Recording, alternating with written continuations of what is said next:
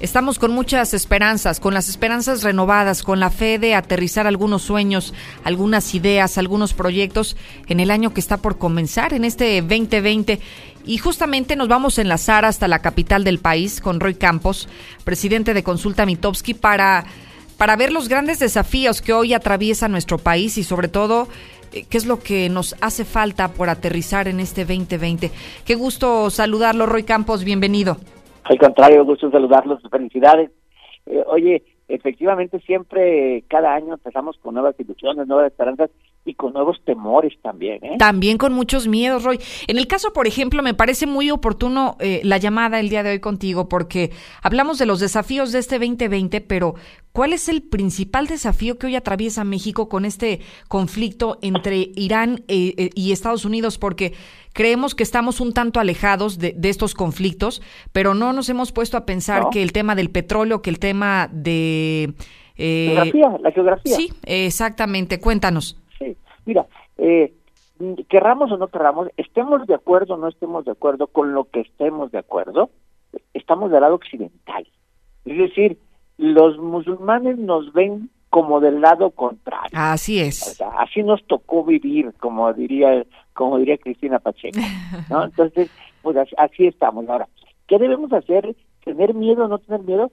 Pues yo creo que tenemos que estar expectantes, ¿no? ¿Por qué? Porque eh, el petróleo eh, nos puede, pues a lo mejor no es el petróleo el, problema, a lo mejor realmente son actos terroristas donde están incluidos mexicanos, a ver, eh, o, bombas, o no sé, simplemente, fíjate además, uno de cada seis mexicanos vive en Estados Unidos.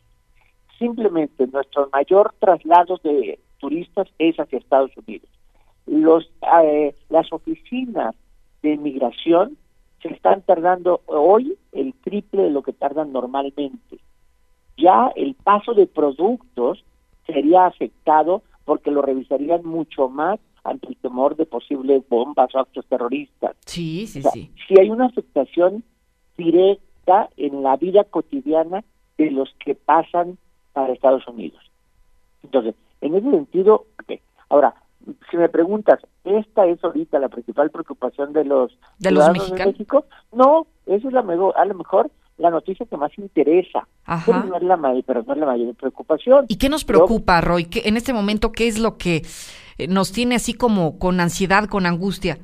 Mira, antes de que yo hablara, había un reporte de la parte de seguridad. Sí. Esa, esa es la seguridad diaria, esa es la preocupación diaria. Todos los días, todos los días la preocupación es el asalto diario en el camión, el suelto, es la parte de que tiene que ver con la seguridad diaria. Y la incertidumbre a mediano y largo plazo es la economía.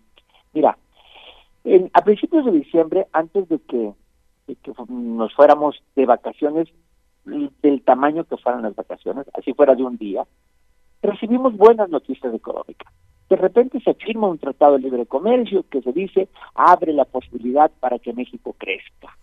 Y luego el presidente anuncia el incremento al salario mínimo que del 20%, seis veces la inflación.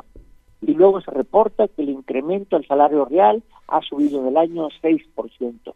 Como que, wow, qué bien estamos, qué bien nos va a ir.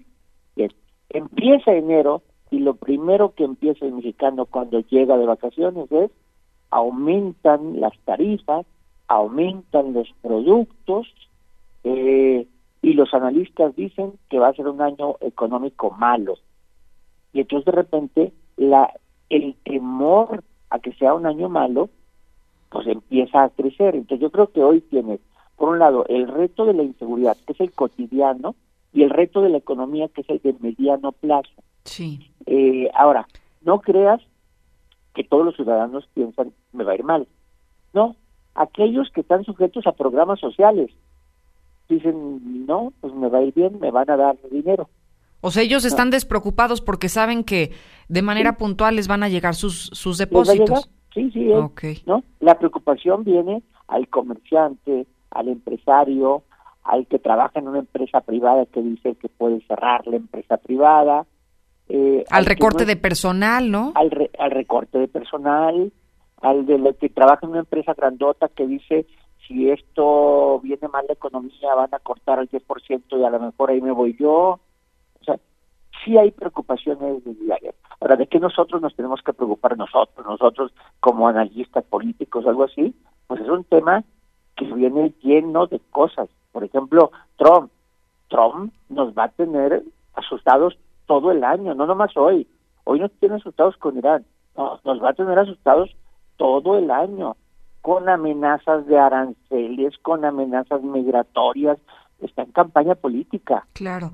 Y por ejemplo, ya, ya que tocas el tema de Donald Trump, ¿en algún momento los mexicanos, eh, después de la inseguridad y de todos estos rubros de los que mencionas que nos preocupan en este instante, vamos a comenzar a preocuparnos por una posible tercera guerra mundial? Yo creo que no. Mira, yo creo que no. Las, mira, las otras guerras mundiales fueron llamadas así porque involucraron varios continentes. Hoy las guerras son como las están tocando esto, o sea, se tiran misiles eh, muy dirigidos, una fue por drones, además todo inició con el ataque de unos drones, o sea, la tercera guerra mundial por drones, ¿no? Y luego Irán contesta con unos misiles que no matan a nadie, pero es la contestación. Eh, son guerras más económicas que de, que de muerte de civiles, son más económicas, entonces es pega en el en el petróleo y quito dinero. A ver, Rusia dice que no se mete, China también dijo que ya no se va a meter. Eso le quita el carácter de guerra mundial. Okay. Ya, ya, ya no es una guerra mundial. Pero sí es una guerra que nos pega por estar junto a Estados Unidos. Eh, da miedo, o sea, da miedo porque porque a nadie le gusta que el mundo esté metido en una conflagración donde puede haber actos terroristas en cualquier momento, en cualquier lugar. Sí, vivimos con esa zozobra, ¿no? Con la incertidumbre de qué va a pasar. Súbete, un, avión, súbete un avión que vaya a Europa y te va a dar miedo. Claro, qué terror, sí. No, no, si lo puedes evitar mejor ni te subes, Roy. Y, y por ejemplo, como, como analista me gustaría preguntarte, que me parece que es un comentario muy útil el que, el que nos puedas eh, compartir, ¿Qué recomiendas a los mexicanos? ¿Qué nos recomiendas a nosotros para, pues, para afrontar este 2020 que, que muchos de ustedes lo ven como un año adverso, un año complicado? Mira, hay una recomendación muy simple que tratemos de hacer como comunicadores y como ciudadanos. No dividirnos entre los mexicanos. Mira, todo el conflicto social que vimos en Latinoamérica en el último semestre de 2019 y di el país que quieras, Perú, Ecuador, Chile, Argentina, eh, Bolivia, el que quieras, se generaron por distintos motivos, pero por una previa polarización. O sea, los ciudadanos empezaron a dividirse y a odiarse, a verse como enemigos, no, no, no, como, como si la pelea no fuera democrática, sino, sino fuera eh, social. Entonces, aquí lo que tenemos que cuidar mucho es el lenguaje de la de la otredad, que digo yo, ¿no? No, no habemos otros y nosotros, todos somos los mismos. Entonces de repente tenemos que cuidar mucho el asunto de no dividirnos, porque se vienen conflictos eh, eh, políticos, sociales, económicos, y lo que menos tenemos que estar es divididos. Eh, yo, yo no quiero imaginarme eh, la elección de 2021 cuando el país está lleno de armas, lleno de inseguridad, lleno de drogas, y que además le agregamos un ingrediente de odio político. Claro, un conflicto social. Entonces se va a venir un conflicto social y una campaña muy, muy violenta. Yo creo que tenemos que cuidar mucho el lenguaje, hacer mucho el lenguaje. Entonces, como, como consejo, tratemos así como de ser amigos, ser tolerantes. eso es un consejo como muy de muy de inicio de año, ¿no? Muy de deseo de muy buen año, ¿no? Y en la otra y en la otra parte es no gastemos lo que no tengamos, ¿eh? o sea, no, no gastemos, no gastemos lo que no tengamos.